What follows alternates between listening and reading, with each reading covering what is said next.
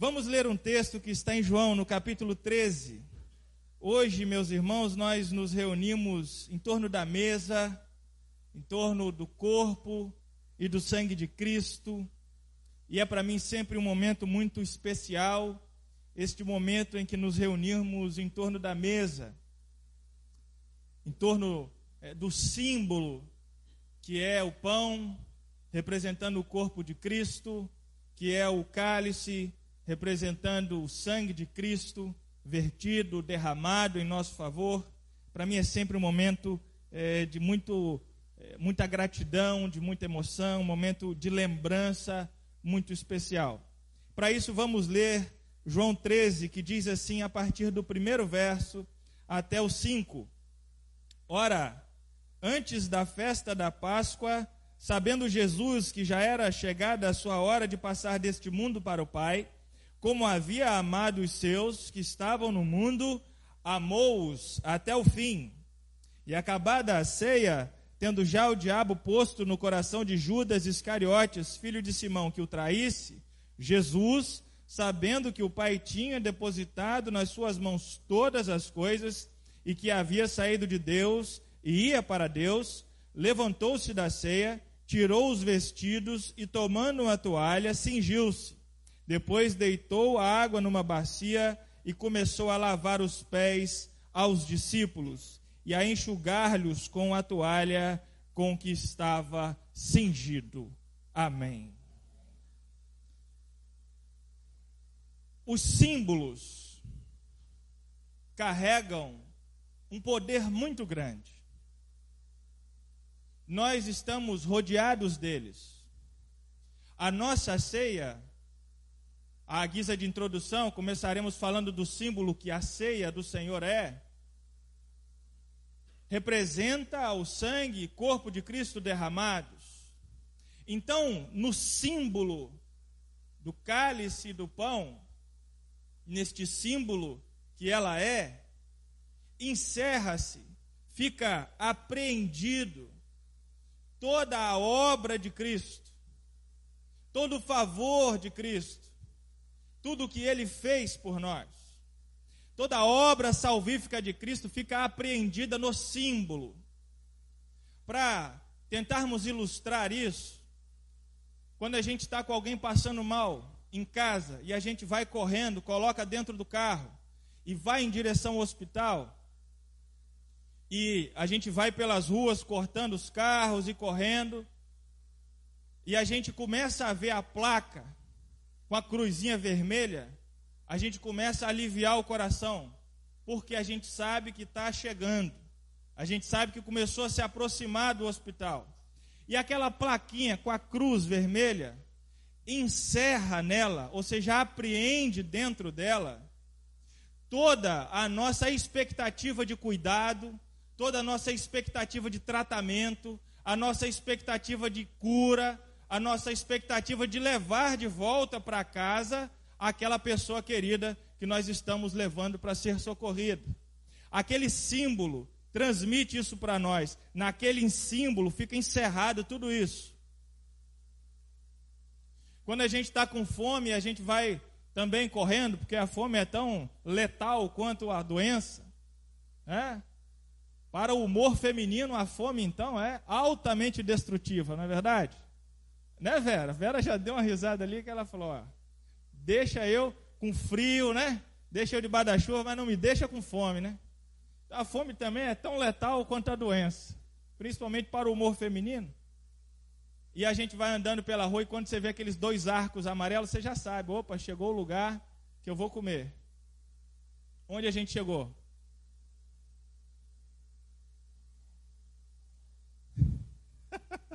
A gente chegou no lugar de ficar gordinho, a gente chegou lá nos dois arcos amarelos lá do McDonald's.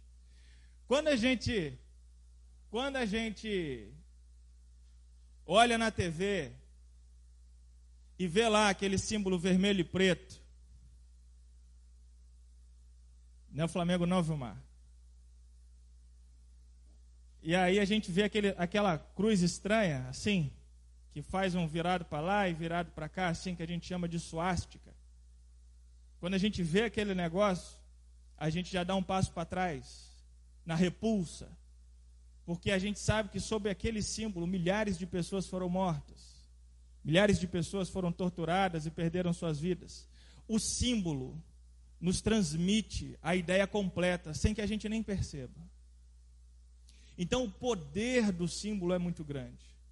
E é por isso que é, esta ceia, hoje estamos reunidos em volta deste símbolo, simboliza o trabalho salvífico de Cristo, a memória dele. E baseados nesse texto, vamos refletir sobre o que compõe este símbolo, o que esse símbolo contém. Se quando a gente olha para a cruz vermelha, a gente lembra do hospital e o símbolo transmite para nós a expectativa de cura e restauração. Se quando a gente olha para aquele M, aqueles dois arcos amarelos do McDonald's, a gente fala, ó, vou matar minha fome agora. Ou se quando a gente vê uma suástica, a gente fica com repulsa, sabendo que aquele foi um regime que torturou e matou milhares de pessoas. O que este pão, este cálice, encerram em si, apreendem em si com relação é, ao trabalho de Cristo. E aí que a gente lê o primeiro verso de novo, porque ele diz assim: Antes da festa da Páscoa, sabendo Jesus que era chegada a hora de passar deste mundo para o Pai, como havia amado os seus que estavam no mundo, olha o último trecho: amou-os até o fim. Este símbolo contém em si um amor que vai até as últimas consequências. Amou até o fim.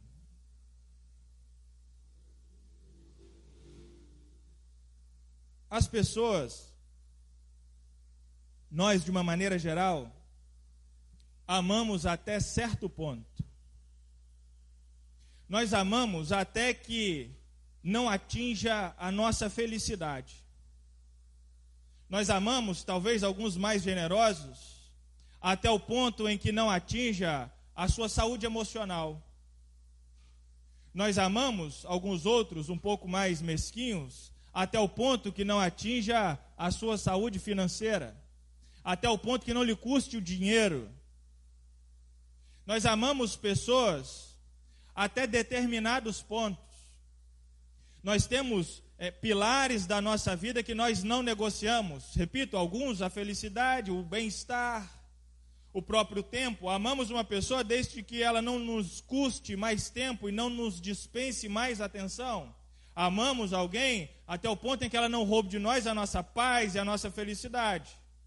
Amamos alguém até que ela não nos dê prejuízo financeiro. Amigos, amigos, meu ditado? Negócios à parte. Somos amigos até que você não me cause nenhum prejuízo financeiro. Somos amigos até que você não me cause nenhum prejuízo de ordem nenhuma. Nós vamos até certo ponto, nós somos assim. E não falo isso, irmãos, não tenho esse direito, porque peco pelas mesmas categorias. Não tenho o direito aqui de falar isso em tom de crítica, não faço isso. Não ouçam assim. Não é em tom de crítica que eu é, demonstro a realidade em que vivemos, mas sim num tom de louvor a Deus, demonstro que Ele extrapola essa realidade e que Ele vai muito além disso em nosso favor. Se nós temos categorias para é, servir de pilar, onde até podemos ir, onde até conseguimos ir em favor dos outros, o Cristo não pilou, não fincou essas categorias. Ele os amou, nos amou, amou a todos até o fim, independente do que lhe causasse, porque, em primeiro lugar, lhe causou a necessidade de abrir mão das prerrogativas divinas. Não canso de citar para mim um dos textos mais espetaculares da Bíblia, Filipenses no capítulo, do capítulo 2, no verso 5, que diz que Cristo abre mão de sua posição celestial e não entende que o ser igual a Deus era algo que devia apegar-se, mas ele desce e se transforma, assume a forma de homem e vive conosco. Isso não é algo que pode ser, ser, ser revertido. Uma vez que Cristo abre mão disso e vira um homem como nós, ele vive a vida de homem como a gente morre a morte de um homem como a gente, sofre as dores, as decepções, talvez as alegrias de um homem assim como nós somos. Ele abre mão dessas prerrogativas, ele vive por nós. Além de viver por nós, morre por nós e ressuscita demonstrando o poder de Deus. Então ele não mede as consequências porque lhe custa o conforto, lhe custa a prerrogativa divina, lhe custa o status celestial, lhe custa a dignidade enquanto homem, ele é cuspido, esfarrapado, vilipendiado, açoitado, castigado, injustiçado. Custa-lhe isso tudo. Custa-lhe a dor física, custa-lhe a vergonha, custa-lhe a cruz, custa-lhe a sepultura, custa tudo. Ele ama até o fim, independente daquilo que sofra. Custa-lhe a própria família, custa-lhe tudo, tudo, absolutamente. Quando olhamos para este pão e para este cálice, este símbolo precisa invocar em nós a lembrança de que é ali simbolizado um amor que extrapola todos os limites, que não conhece limites. Um amor que vai até as últimas consequências. Depois nós continuamos lendo o texto, e o texto diz assim no verso 2: E acabada a ceia.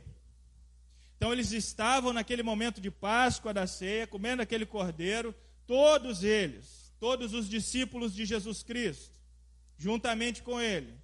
Então, acabaram de comer a ceia. Olha o texto nos posicionando dentro do cenário. Tendo já o diabo posto no coração de Judas Iscariotes. Ou seja, o Judas está comendo a ceia ali com Jesus Cristo, mas ele já tem no seu coração a maldade, que aqui o verso sagrado afirma que é colocada pelo inimigo, pelo diabo, aquele que divide as coisas. Então, meus irmãos, quem está ceando com Jesus? Alguém cheio de maldade, alguém com o coração cheio de miséria, de inveja, de traição, sei lá, de mais o que. Este alguém está à mesa com Jesus.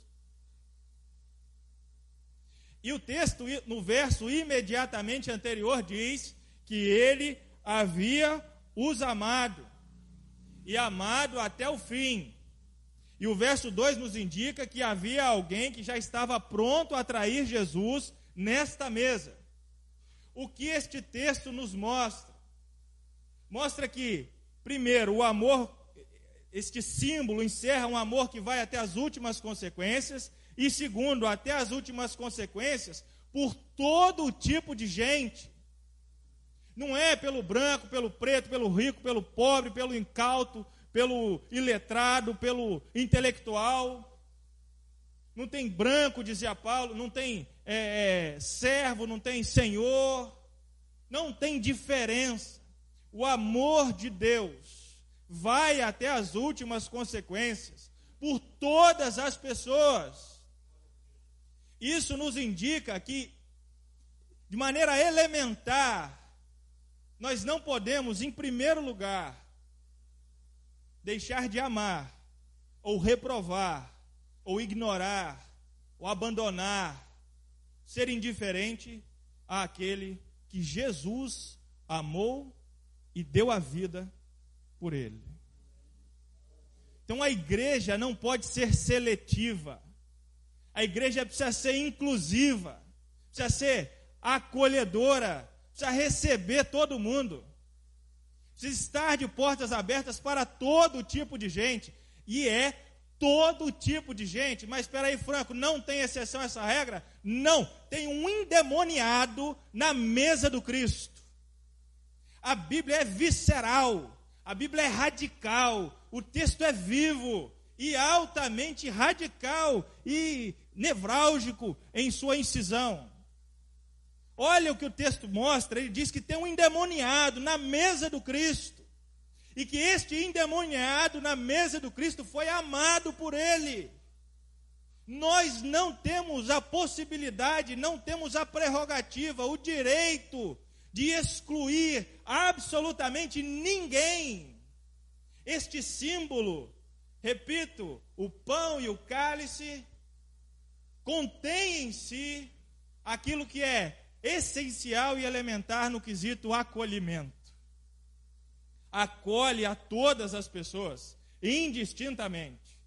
Mas aquele sujeito franco não vale nada. Vamos orar por ele. Mas aqui. Vamos orar por ele aqui. É aquele que você julga, que eu julgo. Me incluo, lógico, nisso. Que não vale nada, custou o sangue do cordeiro. Aquele que julgamos assim, talvez é o que mais precisa de um encontro com o Cristo bendito. O Evangelho não conhece barreiras, não conhece barreiras de nenhuma espécie. O texto de Paulo a Tito, no capítulo 2, no verso 11, diz assim: que é, a graça de Deus se manifestou salvadora a todos os homens, todas as pessoas, todas elas. E é isso que este símbolo encerra em si.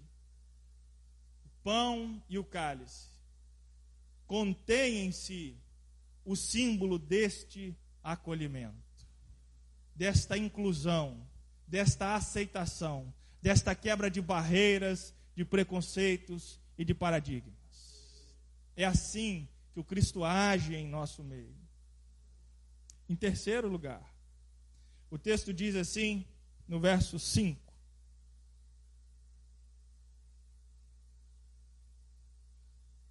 Vou ler o 4 também. O 4 e o 5 levantou-se da ceia, da mesa, tirou os vestidos, tomando uma toalha, cingiu-se, apertou essa toalha contra o corpo, colocou ela em algum lugar, carregando-a. E aí o verso 5 diz: Depois deitou água numa bacia e começou a lavar os pés aos discípulos e a enxugar-lhes com a toalha com que estava cingido.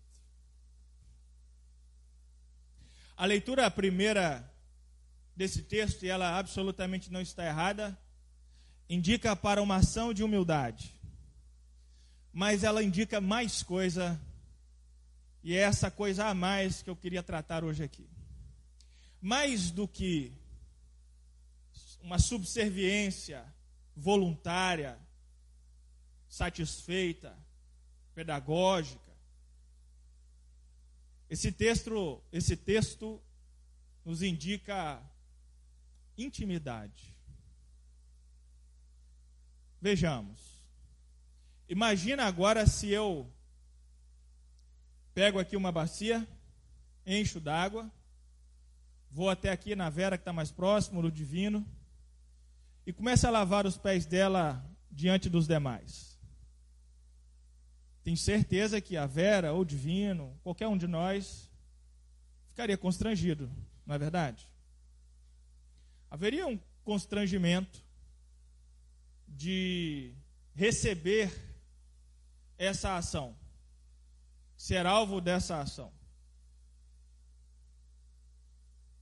Então, e nós vemos que esse constrangimento é latente, é real, porque o, o, texto continua e a primeira coisa que o Pedro faz é pular fora. Fala: Não, não, não. não, eu não vou permitir que o senhor lave os meus pés. E o Cristo vai dizer para Pedro o seguinte: Olha, se você não lavar os pés, se não deixar eu lavar esses pés seus, você não tem parte comigo. Você não está junto comigo. Aí o Pedro exagera, como sempre, vai dizer: Então me lava inteiro. E fala: Calma, meu filho. Só os pés é suficiente. A história é amplamente conhecida.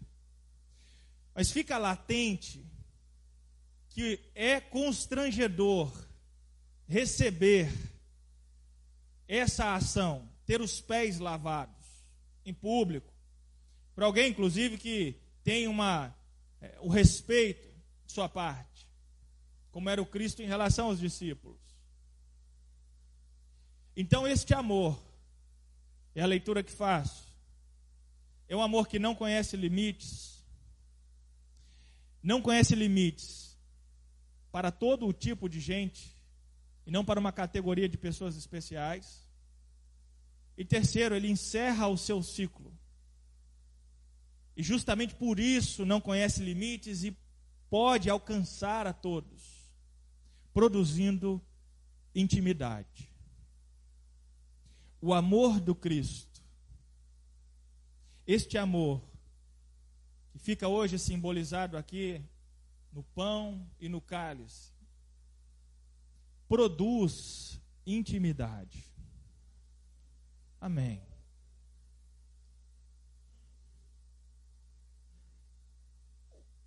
Eu preciso tentar fazer o exercício com os irmãos no sentido do que a palavra intimidade quer dizer para os irmãos. Porque quando pensamos em intimidade, nós, principalmente quando falamos isso é, no sentido eclesiástico, intimidade com Deus, penso que a maioria esmagadora das pessoas considera a intimidade com Deus uma espécie de ato emotivo, de. Sabe? E chamar Deus de apelido, e abraçar Deus, e. E quando penso para aqueles mais experientes. E tirando da, da a intimidade do cenário eclesiástico e levando ela para o cenário pessoal, para aqueles que já são casados, já foram casados. Intimidade significa a junção dos corpos.